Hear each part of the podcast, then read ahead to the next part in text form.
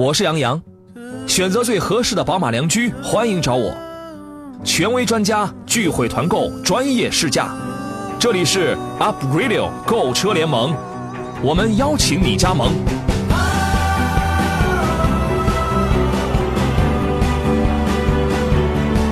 FM 一零一点一 Up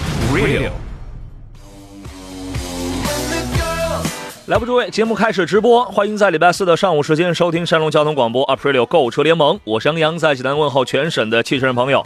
老听众孙明远说啊，杨洋你忘了，呆呆就笑了笑，就判技术犯规了，你忘了吗？不上场犯规，这还算问题吗？是，刚才我刚一念完那个新闻啊，我就我刚一评论完我就后悔了。对于体育迷而言，不上场确实也容易技术犯规啊。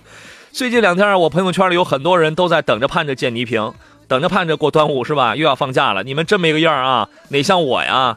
我等的是六一啊，没办法，这太年轻了。就是每天上午的十一点到十二点，欢迎与年轻的我，我们来探讨一下车型对比和挑车选车的问题。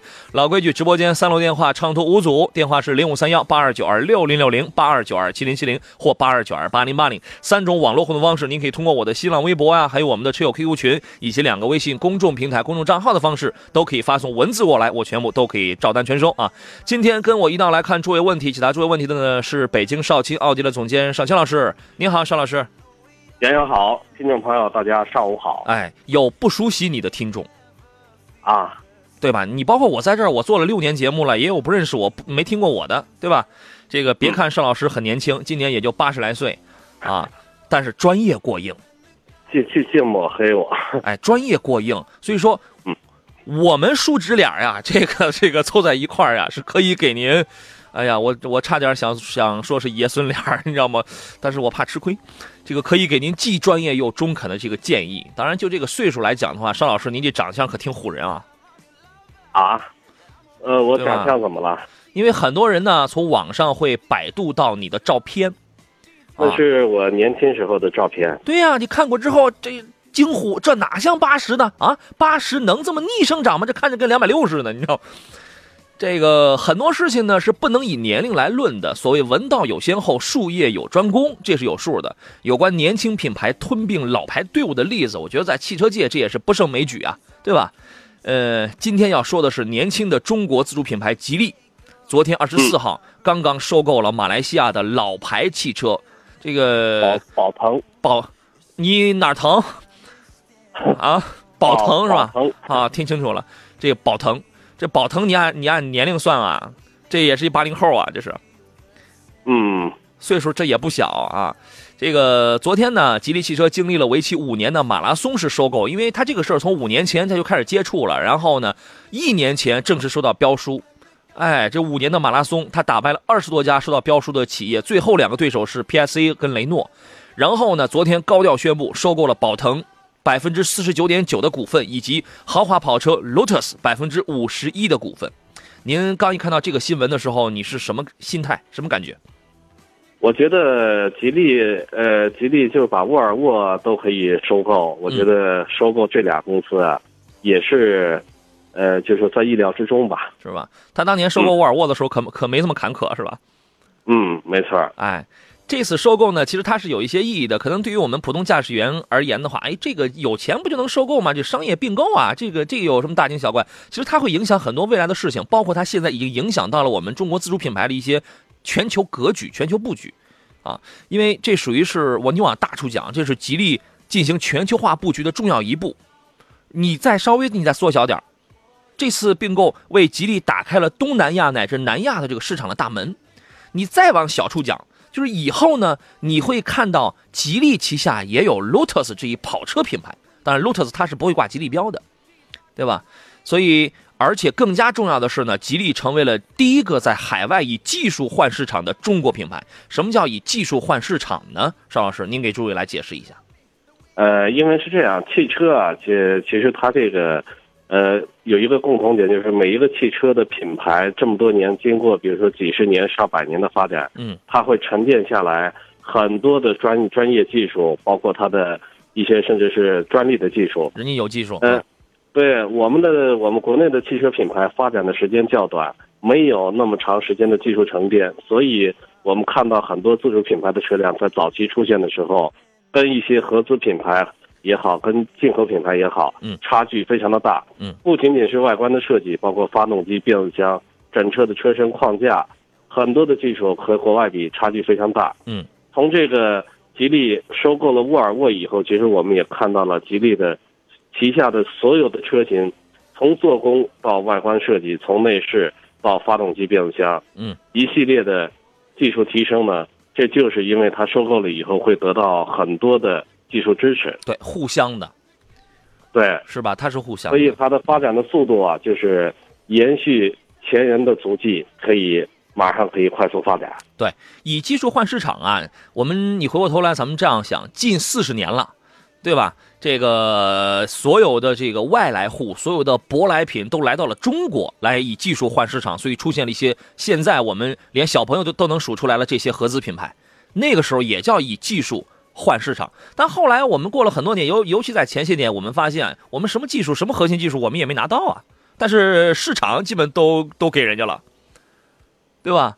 这个而这一次呢，刚好反过来了，吉利到了国外，它在海外，它也以技术换市场。那也就是说，在他们家，吉利也至少算是一个合资品牌，要么要么算是一个进口品牌，对吧？所以说它是嗯它它是相互的，呃，尤其是他拿下的是宝腾百分之四十九点九的这个股份啊，它没有超过百分之五十，这个呢其实是等于是对于这个历史啊，还有对于这个呃马来西亚宝腾这个品牌的充分的尊重。啊，这是吉利，他是这样来讲的。那么，吉利集团的这个负责人他是这样说：“他说，吉利集团对于宝腾汽车未来充满信心，我们将充分尊重其品牌历史，以吉利的创新技术和体系化管理能力为依托，重塑宝腾往日辉煌。宝腾往日确实，你想，你想，Lotus 往日这个确实很辉煌的啊。宝腾汽车也将成为吉利进军东南亚市场的一个产业协同基地。这句话很有深意。吉利在东南亚，在马来西亚有了生产基地，包括关税，包括市场。”双赢啊！同时呢，他说我们也将进一步释放和提升 Lotus 的品牌魅力，增加新的产品投放，扩大产品规模。这话也很有意思，推动 Lotus 的发展进入到全新阶段。现在不是有很多豪华品牌都有 SUV 吗？吉利有造 SUV 的经验，沃尔沃有造 SUV 的经验，但 Lotus 没有。所以说，未来我们。不是没有可能见到一款 Lotus 的 SUV 产品，这里边有这么几个点。首先，吉利成为了第一个以技术换市场的中国品牌，我觉得这属于是咱们中国自主品牌几十年奋斗，从改革开放以来几十年奋斗了一次成功。怎么样？一想到这个事儿，其实还是作为汽车圈，可能外人感觉的不是那么深刻，但是作为汽车圈里的我们，我觉得邵老师应该还是蛮激动的吧？嗯，没错。是，我觉得收购可能呃暂时的去看呢，就是我们会花费大量的金钱，嗯，然后但从长远的去看的话，我觉得这对于我们自主品牌整体实力的提升啊，嗯包括敲开国门的这个呃这种几率啊，嗯嗯嗯已经大大的要说就靠我们自己的技术去敲开国门，嗯，国外的大门，敲开别人家的门是？不大可能的。对，好嘞，我们先进广告，回来说。好了，诸位，我们继续回到节目当中啊。有朋友这个发微信，风小平、浪小静说：“这个杨仔今天是聊摩托车还是聊汽车啊？不能聊摩托车了，我都露怯了。那个邵老师，昨天您没来，我们他们聊了有三分之一小节的这个摩摩托车，你擅长这个吗？呃，摩托车我也不懂，我只知道豪爵铃木、京哎呀，城铃木。哟，那您这个比我厉害多了，我还停留在什么钱江啊、嘉陵啊，我还停留在这样的层面上。哇，他们当中真有很多人都会很会玩这个摩托。今天我们聊的是这个汽车啊，这个宝腾啊，可能很多朋友都这个听说过。其实它是八三年，它是八三年这个成立的，所以你算到现在来讲，它比我们现在在听节目的很多听众应该岁数要大，但是它的岁数一定是比吉利这要大的。宝腾其实，在马来西亚呢，它是国家汽车有限公司的这个意思，这是国字辈儿啊。对吧？这个嗯这个这个来头这是不小的，所以我刚才讲那个吉利为什么它这个控股要低于百分之五十呢？其实也是算是对于对人家民族企业的身份的这种这个尊重。宝腾曾经在九十年代非常辉煌，呃，九六年的时候它收购了英国跑车 Lotus，然后呢还给那个三菱汽车还贴牌生产过，后来也自行研发过生产过这个新车型，出口当时最远应该是出口到英国。但是从零六年开始，它它的这个销量下滑特别明显。然后呢，一路亏损吧，连年都是一路亏损，最后到了市场占有率最惨的时候，只有一成左右。二零一五年忍忍无可忍了，马来西亚政府当时宣布给他提供三点四亿美元的这个资金援助，条件是你必须得找一个海外的合作伙伴，这是二零一五年。所以正是在这样的这个背景跟契机下呢，吉利汽车它才有机会跟宝腾来进行了接触。那么吉利将为宝腾做些什么呢？你给我们预测一下。我觉得。呃，一个是会扩大市场，我觉得以前的宝腾它只能在马来西亚，嗯，这个在在它的一个小的范围区域内销售，嗯嗯。呃，吉利呢，其实它一边呢是在中国自主品牌里边算是一个比较大的自主品牌，嗯。再一个，从收购了沃尔沃以后，它的技术方面，因为有了沃尔沃尔沃的协助开发，所以吉利本身的技术实力也比较大了。然后收购了宝腾以后，它会带动宝腾啊。从技术上，然后从车型上，包括从销量的市场，嗯，都会扩大，对，加强啊，是这样。这个吉利当时它有一个说法，就前两天发表一个说法，是要把是要把这个宝腾的这个销量提升到九十年代的水准，就是每年大概是二十万台。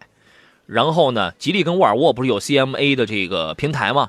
说它也可以向宝腾来提供平台，提供像是帝豪、像是博越这样的在咱们中国国内热销的这些原型车。那也就是说呢，吉利对于宝腾而言呢，呃，提供平台，然后提供车型，提供这个车型可以在南亚呀，在东南亚这些地方可以这个都可以卖，对吧？除了这个 Lotus 之外，其他的其实都可以挂这个吉利标。而你觉得宝腾？就是 Lotus 吧，咱们说的再细一点，就 Lotus 这个跑车吧，能够给吉利能够带来什么？能不能继美人豹呀这样的车型之后，再圆一把吉利的跑车梦？没错呃，吉利的美人豹呢，其实从我们现在来看的话，这个车型确实，呃，不太美。嗯，这个跑车里我觉得算得上很多年前了，数一数二的不太美的车型。是，哎，然后。其实也就说明了吉利的跑车啊，呃，在市场保有量也好，在技术方面的车型方面确实很弱。对，呃，当把这个，呃，宝腾旗下的这个跑车品牌收购了以后，因为收购了宝腾，也就相当于是把这个跑车品牌一块收购了。对，我觉得这个对于它后期的跑车技术这一块还有品牌形象，对，会有大幅的提升。这个世人皆知啊，在 Lotus 的一生当中，他最以为傲的是什么？就是跑车的这个底盘、悬架系统方面这样的技术。因为 Lotus 原先这是在赛道上的积累的这种经验。然后呢，它还有一个什么叫做 Lotus Engineering，就是什么呢？路特斯工程部，或者你也可以理解为叫莲花工程部、莲花调教。但是，但是，但是，但是，呃，Lotus 不代表它不等于是莲花调教，它只是这个其中的一个，好像跟别人合作出来了这么一个分支，啊。但是零几年那个时候，江淮汽车出缤越的时候，现在都没有了吧？出缤越的时候，那个时候他都知道主打我这个底盘是莲花调教，英国莲花调这个调教，所以说大家应该应该，因为它这里边是有一些血脉关系的，呃，所以这个事儿其实对于吉利而言，甚至往大了说，对于我们这个。呃，中国自主品牌而言，其实它这个意义啊，它是比较大的。我们也希望这个吉利收购宝腾之后呢，开启了技术换市场的这个新时代啊，出口海外市场可以海外去这个扩张了。但是那也是他们这个商人的事儿啊。呃，希望自主品牌越来越强大。当然，这个吉利能不能复制？呃，成为中国版的这个大众集团，我觉得这个也是有挑战的，确实是有挑战。因为听，因为因为听说那边啊，像像你看东南亚那边，对于车的主要诉求，它是需要一些什么呢？小小型的，经济的，一定是得省油省钱的，啊，所以说有可能会研发一些这个成本方面啊，一些技术方面可能要更好一点的。啊，所以说这是这两天汽车圈里发生的一个最大的一个事情，我们用了比较比较长的时间跟诸位来进行了分享啊。呃，各位遇到了挑车、买车、选车的问题啊，可以在每天上午的十一点到十二点的这个节目当中，这段呃一个小时时间之内，跟我们来电话联络零五三幺八二九二六零六零八二九二七零七零或八二九二八零八零，直接来探讨一下啊买车的问题。德州一米七八说：“杨你好，邵老师好，请讲一讲名爵锐腾的 2.0T 的六档湿式双离合吧。本人开车很有激情，嗯，很有激情，您怎么看？名爵锐腾的湿式双离合，呃，，2.0T 的那一款顶配了，，2.0T 的啊，我觉得这个这个搭配呢非常不错啊。呃，湿式的双离合呢，就是双离合技术出来的年头，按现在来算的话，时间也不短了。嗯，从刚出来的时候，这个。干式双离合故障率是极高。然后那会儿出故障了以后，我们知道，典型的大众有大规模的召回，嗯嗯都是其实大多数啊都是干式双离合的。湿式双离合因为它的离合器有这个润滑油给它润滑，所以它的离合器能承受更大的扭矩，更耐用。嗯然后呢，相对的稳定性也比较好一些，性能也非常的不错。嗯我觉得这个 2.0T 配湿式双离合就是一个非常好的黄金组合了。嗯，呃，我是非常看好的。瑞腾这个车呢，你要你要你要尤其两点零 T 的车啊，你要单讲操控的话，这个车确实跑得快，因为它当时它那个它这个主打的它就是八秒以内，对吧？它它它这个确实跑得快。然后你要找点缺点呢，就是内饰做工啊，这个用了比较多的那种，就是整个中控啊，它用了。比较多的塑料的那种东西，在质感，包括这个风吹日晒，这个以后它会不会出现一些异响、老化？就是这成成本的控制，这个确实控制的比较好啊。我觉得一分价钱一分货吧，因为它的售价从也也也不便宜了，十四万多到十六七万。是呃，湿式双离合变速箱呢，可以给大家介绍一下。其实这嗯款变速箱湿式双离合，如果在大众品牌，包括奥迪品牌里，都用到二十万以上车型的车上才能见到这个湿式双离合。对。呃，二十万以下车型大多用的都是干式双离合变速箱，嗯，嗯这个嗯成本上湿式双离合比干式的要贵不少。对所以它这个发动机和变速箱的组合，它的成本就占得很高了。所以，对于十四万到十六万的这个售价，我觉得呃一点都不贵。哎，听说湿式双离合呃需要了这个变速箱油的那个容积，就是那个需要的量特别大。没错儿，就是因为它的离合器里边儿，包括变速箱里边儿，呃，包括它的呃机械还电子液压的这个总成里边用到的这个变速箱油的容量都比较大，嗯所以但这个油的更换周期一般都很长，有的是甚至不需要更换的，嗯，所以我觉得这个成本，呃，应该是可以忽略掉的。行。一米七八说，杨洋今天没有视频直播，他被老婆挠花了脸，不好意思直播。过两天伤好了啊，就直播了。我们家这点事儿，怎么你们什么这都知道？你们家就住这就住我们隔壁呀？啊，老王。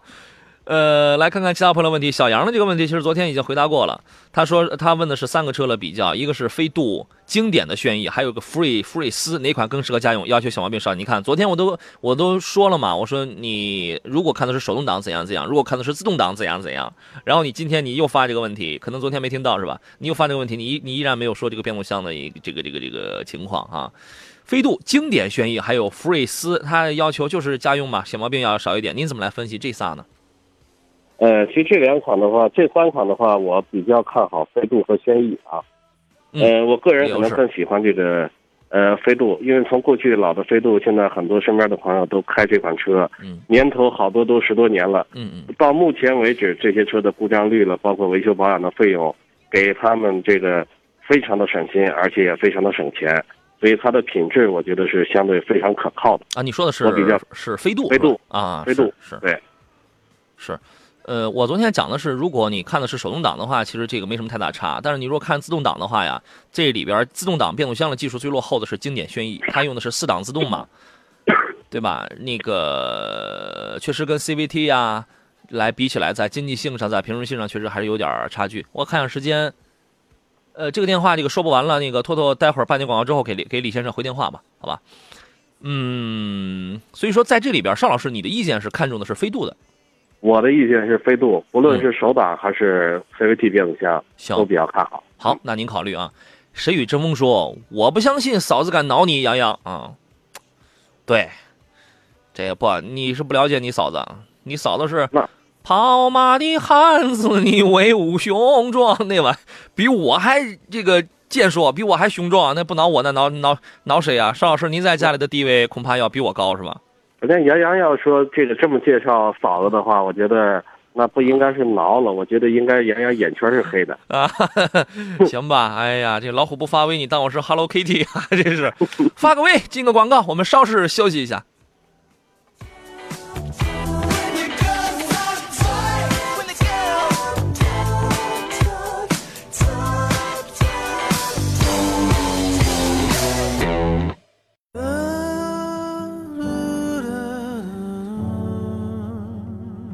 我是杨洋，选择最合适的宝马良驹，欢迎找我。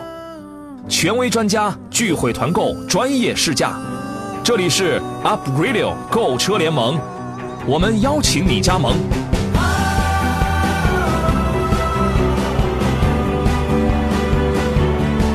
FM 一零一点一 Up Radio。来，诸位，我们回到节目当中，咱们换一首音乐啊，换一个心情，换个节奏。呃，回来之后剩下半小时，我们继续来听、来聆听、来研读各位在挑车、买车、车车型对比方面遇到了这些个问题啊。有问题呢，您可以通过电话零五三幺八二九二六零六零、八二九二七零七零或八二九二八零八零的方式，我每天在这儿，您可以找到杨洋，找到我们的这个各路座上专家、座上客，我们共同来探讨、来研究啊。当然，您要是给我发微博。山东交广杨洋侃车，您要是喜欢发微信，发送到山东交通广播的官方微信平台，节目以外发送到山东交广杨洋看车团的这个微信平台，我全部都可以看得到啊。后一个微信号你直接搜索小写的拼音全拼杨洋 FM 幺零幺幺，你可以关注，你可以找到啊。座上宾呢是邵青老师，邵老师你好。杨洋好，听众朋友大家好。这个咱们来听一听刚才应该接起的林李先生他的问题是什么啊？您好，李先生。啊，你好，杨洋，你好你好，欢迎你。啊，那个我前两天去看那个就是别克 GL 八，嗯，那个他当时，呃，我们试驾的是 2.0T 的，然后呢，他这个呃，后来我我他自己弄错了，啊。呃，说是那个我要定的是 25S 的，啊。啊 他一开始说二点零 T 和二五 S 呢，这个外观相差不大，嗯。到后来我我一看，它那个相差很大，嗯嗯，还有就是我看了一下，它是不是二五 S 就是老款的，把那个前脸那个地方给变了一下。嗯，怎么说呢？反正二呃二点五的这个二五 S 的这个车头显得扁，啊，对，然后呢，那个二点零 T 的那个销售比较员吧高一些啊他可自己自己也可能没弄清楚。啊啊。然后后来我想退，退不了。哦，但是哎二五二五 S 也有它的优点，你比如说它这个两点五升啊，这个反正动力也就够用。另外，二五 S 的尺寸实际上要比两点零 T 的这个尺寸上它要大不少。哦，要大不少。对，哎，我的意思就是说，我我是不是就是说，它二五 S 就跟那个老款的其他都一样，就变了一下前脸，那样就被忽悠了吗？感觉。呃，这倒不，这这个这倒不，啊这倒不会。呃，所以说你啊现在你的问题就是说你已经没法退了。啊，对，因为我之前啊也看了那个新款的奥德赛，嗯嗯嗯我现现在开的呢就是奥德赛老款的，啊但是那奥德赛吧，空间确实呃开的这几年感觉有有点小。哦，这啊个邵老师您怎么来看这个这个问题呢？呃，我觉得二五 S 跟那个二八 T 吧，一个二点零 T 外观，一个二点零 T，一个二点五。从外观来说的话，这俩车可能是略有区别。嗯，呃，啊，这个二五 S 啊，可能显得像老款，比较保守，稍微的外观，哎，稍微的小改一下，对不那么饱满有。这个感觉。对，但实际上他们都是二零一七款。嗯我觉得从性能上各方面来说，二五 S 跟这个二八 T 啊，从动力方面可能二八 T 能更好一些，排量更小一些，在车船，呃，使用税上有差距，嗯，动力的这个爆发性能上稍有差距，其他的方面我觉得呃差距并不大，只是空间上这个啊二五 S 的空间啊比这个二八 T 的空间可能略有优势吧，嗯，价格也要比二八些 T 呃也要低是吧？也要低一些，对。哦对哦你基本上你能买到的那个配置应该会更好。哦哦，那就行，那也行。价价差得差四五万呢，同样的这个、同样的配置得差小六万啊，四五万。这个现在还需要加装吗？嗯不用吧，不用加装是吧？不用加装。啊，对，所以所以说哎你用这个差价呀，你即便你去拿一个二五 S 的顶配的话，那也刚就是顶配，对你拿一个顶配的话，那也那也比二八 T 的便宜是吧？关键配置关键配置这还好呢，啊，对，挺好那。也行啊。我听你这么一说，我心里也踏实。我就感觉一开始他那个也没弄懂，他说差别不大，我说外观也无所谓，我就是啊说他是不是跟老款有有区别，有区别就行。嗯对，这个都是新车，好吧？哦，那行，谢谢你啊，好嘞，再见啊！啊啊，再见。嗯好嘞，拜拜。你看这个销售顾问也应该请你吃个饭，邵老师。嗯，嗯，没错儿。那个你给他回头把电话给我。哎，我还没有呢，我还我还没有呢。这个来看看大家的问题啊，这个左岸左岸这位网友刚刚在那个杨康团微信平台上已经发过了这个微信，买的是探界者，然后我还没来得及讲嘛，然后他在他又在山东交通广播他又发了一遍，那咱们就看看这个问题啊。他说：“杨洋你好，最近看了探界者 1.5T 的御姐儿版，你你知道？我问下邵老师，你知道什么是御姐儿吗？不知道，这个御姐这个词儿啊，它就是形容一个一个男人大气孔武，这个同时还有兼顾温婉妩媚。哎，我觉得你的这个气质就特别适合被人叫做御姐儿。应该叫御姐吧是吧？哎，对，他说他发的是御姐儿版，你知道吗？你想干什么？你想你想驾驭了谁呀、你？1.5T 的御界版，问这个车怎么样？跟 Kodiaq 途观 L 昂科威相比呢，该怎么来选呢？呃，我觉得从价位上来说，这个叫御界版。御界版呢，其实它这个自动挡呢，应该是有两个配置，大概差一万块钱吧。啊，它是 1.5T 的呃，都嗯对，一点五 T，呃，但我觉得现在的车啊，我其实我个人这个一点五 T 的车，我开过时间也不短了，给我的感觉，现在的所有的车的其实发动机的排量，嗯，都在不断的降低。自打这个，呃，带 T 的发动机，这个大量出现以后，但也也有三缸的，也有四缸的。我觉得四缸吧，发动机的抖动了，发动机的噪音我还能忍受，嗯，三缸的忍受不了。嗯这个御御界版的这个一点五 T，它是属于直列四缸的，嗯，一百八十马力。我觉得这个车作为一个，呃，中型的 SUV 吧，排量略小，嗯，但整体来说，因为它是四缸发动机，运行的平稳度，我觉得比这些像宝马了，嗯嗯嗯、比这些的发动机运行要稳定的多，嗯，油耗也不高，当然对动力要求不是特别高的，呃，我觉得它给不了您试驾很强的动力了以后，我觉得是可以购买的。对，它给不了很强的动力。你看，你单纯你看这个探界者 1.5T 加 6AT 的这套组合，你会觉得呢？除了 1.5T 这个排量，你会觉得比较的新鲜，但是但是说实话，它也并不新鲜。为什么呢？我们在别的不用讲，我们光在别克家里，光在 Malibu 雪佛兰的 Malibu 车上，我们已经见过了啊。只不过这一次 Malibu 之前的那个七档干式双离合不是反应有诟病有问题吗？哎，所以我这次我退而求其次啊，我给你换了一个慢吞吞的一个 6AT 啊。这个聊胜于无嘛，它虽然反应迟钝点儿，但是它没什么机械方面的故障，是吧？你单看这一个车的话，你觉得十九万我去买一个探界者，它漂亮啊，你觉得没什么？但是它跟后边这三个对手放在一块比，因为探界者跟昂科威这是同一平台的，同样的技术，所以所以这两个车相似度非常的高。但是你要是跟科迪亚克、跟途观 L 你放在一块来比的话，排量、动力、档次。呃，这档次这个东西其实它是虚的啊，但是排量、动力，嗯，这个其他的一些小细节吧，你总感觉差那么一个，差那么半格。您说是不是？没错儿，其实这个新的科迪亚克呢，因为它一有 1.8T 的，有 2.0T 的，对动力要求啊，就是说比较苛刻的，喜欢这个强动力的，嗯，呃，也可以考虑上汽的科迪亚克。对，科迪亚克这个性价比比较高，途观 L 呢是 MQB，是上汽大众家里的嫡系部队，是吧？所以说你这两个车它的级别确实要比探界者要这个高一点啊。那这个如果你觉得 1.5T 的探界者，第一颜值很漂亮，很多人挑一红色的、红色的，这个多漂亮，对吧？然后 1.5T 这套动力你已经觉得已经够用了，那这个可以，你稍微一等，你稍微一等，差不多有有点优惠的话，你趁着还这个新鲜，你就可以买啊。呃，型号有一个问题，他说他问的是，请问湿式双离合的变速箱在驾驶当中换挡，是不是因为结构与换挡机理上和 AT 不一样，不需要在变速箱即将换挡的时刻松下油门让其换挡？啊，这是能说出这话来的，基本上属于是常年开自动挡的朋友啊。这样，我们先进今天节目的最后一段广告啊，回来之后呢，我们来分析一下这个问题。这里为您直播的是每周一到周五上午十一点到十二点的 Aprilio 购车联盟专业解答挑车买车问题，我是杨洋，我们休息一下，待会儿见。老烟台面条这位朋友同样也问到一个问题，他看来他是今天是第一次听说这事儿。他说怎么自动挡换挡的时候还要松下油门啊？我的车呢是全新途胜 1.6T 的干式双离合啊，结合这个自动挡的这个开法，尤其在想要换挡、想要超车、降档超车的这个这个开法，我们请邵老师给大家来讲授一下啊。你好，邵老师。对，其实这个，呃，你好，杨洋，听众朋友，大家好。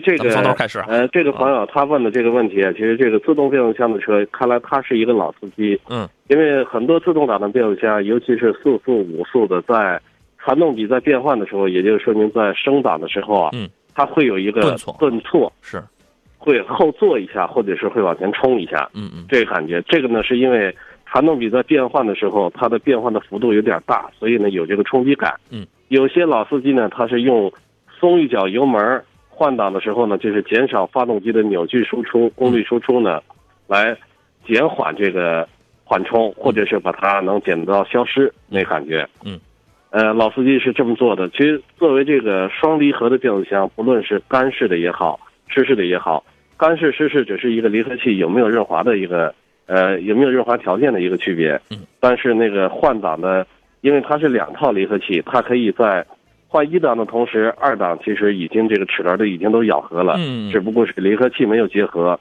当一档的离合器分离以后，二档的离合器在瞬间结合了，所以这个在换挡的时候顿挫是非常非常小的。嗯也就是说，不需要这个收一脚油门来降低这个换挡时候的这个缓冲冲击。嗯，所以这个双离合变速箱在换挡的感觉上，要比普通的自动变速箱的车辆 AT 的要好。好得多。对，嗯。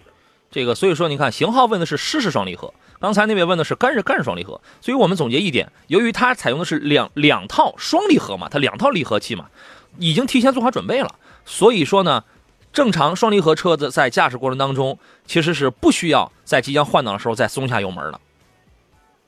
嗯，是的。可以可以这样来来这理解。但是传统的那种四 AT 啊、五 AT 啊，像是这样的车型啊，因为它确实这个齿比本身它就这个不太。这个高明是吧？然后这个技术也比较有限，哎，所以生活当中啊有一个现象，就是有的时候我们在高速上，我们开着开着车，哎，怎么突然觉得我在踩啊？怎么这个车它就横速了似的？它就它就怎么想要超个车，再想提个速就那么难呢？这个时候，因为我们都知道降档超车嘛，我们都知道这个低档位它这个扭力大嘛，是吧？这个时候你轻微你你松一下油门，紧接着你你再踩一下的话，你就会觉得这个速度它就它就会轻松的上来了啊！你可以试试，你你找一没人的地儿，你可以试试啊。当然大这个时候大中午头了，可能到处都是人，怎么样？你堵车了吗？谁与争锋说，杨老师，我上个月提了宝马的五二五豪华，四十万三，但是呢，迄今为止我还没有用过 S 档。请邵老师给说一说，有什么需要注意的地方吗？杨洋老师想跟我说点什么呢？这个，嗯，我邵老师，您您觉得用 S 档有什么需要，还有什么需要注意的地方吗？其实这个 S 档啊，它自动变速箱里的 S 档，它是一个运动模式。嗯这个模式的切换呢，就是当您需要呃急加速的时候，或者需要很强的动力输出的时候，它就好比是强制降一个档位，是一个道理。就跟我们手动变速箱车，你如果用五档去超车的话，是很难超的。嗯嗯，但是，一切 S 档以后，它会把它的呃发动机，我们知道换挡的时候，发动机的转速区间不同呢。比如说，很多的发动机，它的最大扭矩还有最大功率的输出等，都在三四千转左右。嗯，那一般的经济模式下呢，它会控制到一千多转就会换挡。是，嗯，这个切了 S 档以后呢，它相对的换挡会延迟嗯，然后呢，这个时候就有较强的发动机动力输出嗯，然后呢，提 提速的速度会明显加快。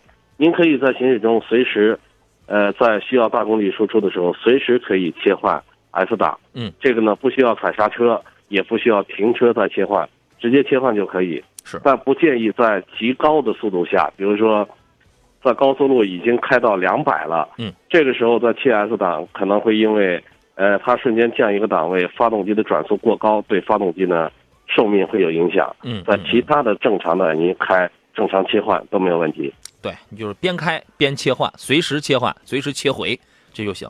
对，我要对你说点什么呢？就是少超车，然后那个 S 档呢，它的声音也大，也费油，爽吗？嗯，很爽。这个 起步的时候不要挂 S 档啊，然后反正它就是费油，那个少超车啊，这个好好开就行。你弄一五，你弄一五二五那么大个的车，您还天天还挂 S 档标啊？呃，刚才格奇爸爸他问一个问题，他说刚才说了吗？没有。那个我找找你的问题，请两位讲一下凯迪拉克的 XTS 低配版的缺点，就是就是技术型啊。我只我只听缺点啊，我看看能接受吗？谢谢。我看了 A 四，也看了宝马三二零，还有皇冠，但是呢，我还是喜欢 XTS 啊。XTS 当然有它惹人喜爱的地方啊，多那个多大呀？咱们只说缺点，您觉得有什么短板？缺点啊，嗯，我觉得缺点呢，这个车是比较男性化的一款车，啊比如说，呃，因为它是典型的像美国的肌肉车一样，嗯外形呢非常的彪悍，所以一般的女士开呢，呃，显得有点硬汉的类型，就跟杨洋媳妇儿一样。啊，呃，呃，在其他的呢，这个这车其实我觉得缺点在一个市场的保有量，嗯这车不是特别大，嗯，和其他的主力车型像奥迪了，其实这个 XPS 它和奥迪 A 4啊并不是一个级别的车型，因为它属于中大中大型的，是啊是。它和奥迪 A 六呢、宝马五系了这些哎，是属于一个级别的啊。确实是呃，还有呢，就是它的售后服务的网点，在北京呢，凯迪拉克售后服务的服务的网点，呃，也并不多。啊我觉得在山东也不会说一个城市有好多个吧。呃，有有有有，这个真的有一个城市最次，反正两两个三个的，这个应该是有。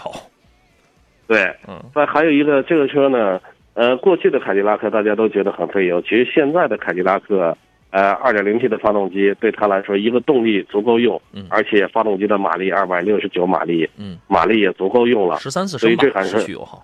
对呃，而且油耗呢，这个动力和油耗有的时候是成正比的，尽管它的排量比以前小了，嗯嗯嗯，呃，但是动力也足够用。油耗呢，我觉得在市区的油耗应该在十二三个油差不多。有可能还会再高点儿。你是你比如十三四五升，这个也是有可能的，是吧？呃，堵车在嗯大油门、急加速，是这个，呃，经常体验这动力的话，可能油耗油耗会高一些。对要我要我来讲的话，我觉得原来上一代那个技上一代的低配版是没有电耳的。我因为我身边有开这车的朋友，他就反，因为这个车本身它就大，你知道吗？所以有的时候这个停一个车呀，你那个后视镜你要是折不进来的话，你它要是不能自动折进来的话，它确实很它很不方便。毕竟是这个三十多万的车，当然现在技术版应该在二十六、二十五六就能买，对吧？呃，二零一七款你去看看它这个加没加电耳啊？然后呢，这个储物格前排设计的确实不方便，你真的你会发现你的这个。你真要用起来的话，它不是它不像图片上看起来，你没个手机，你没个地方放一个苹果，你知道吗？你放一个苹果手机，它也很这个是是不方便。硬件上啊，就是当你在那什么，当你在比比如说前面突然刹车了，你也跟着刹车了，前面立刻又走了，你再要起步的时候，它那个变速箱真的很费劲。因为什么呢？因为它那个六 AT 啊，你知道为什么 ATS-L 它要换八 AT 啊？对吧？因为六，因为这个他们家的这个六 AT 它就是挺费劲。呃，你包括油耗高一点，除了自重这些原因之外，除了排量、自重这些原因之外，变速箱确实也是一个问题啊。反正基本上就是就是就是这些问题吧。啊，凯凯说，逍客豪华高配了，跟荣放低配哪个性价比最高啊？你拿一个差一个级别的一个低配车，跟人家上头的一个一个，你拿一个差一下边一个高配，拿一个上边的一个低配，那是价格这倒是一样了。要您的话，您会怎么挑呢，邵老师？呃，一个是逍客，顶配是什么？逍客的顶配和新款的一汽丰田那个荣放的低配，咱们十秒钟能解决吗？呃，十秒解决不了。啊，那你挑一个，你先挑一个，咱们留到明天。呃，我觉得这俩车的话，当然性价比当然是逍客更好一些了啊因。为配置是自个儿享受的，是吧？对，对，机头但是还是。呃，但是要是说上上档次的话，当然还是荣放。但你那个坐进去之后，可能配置确实不丰富，是吧？嗯，啊没错儿。好嘞，那您琢磨，今天节目就要到这儿了，感谢少卿老师，咱们下回见。下回见。哎，好嘞，我我是杨洋，咱们明天上午的十一点钟，我们准时再见。没有聊完的话题，咱们留到明天上午吧。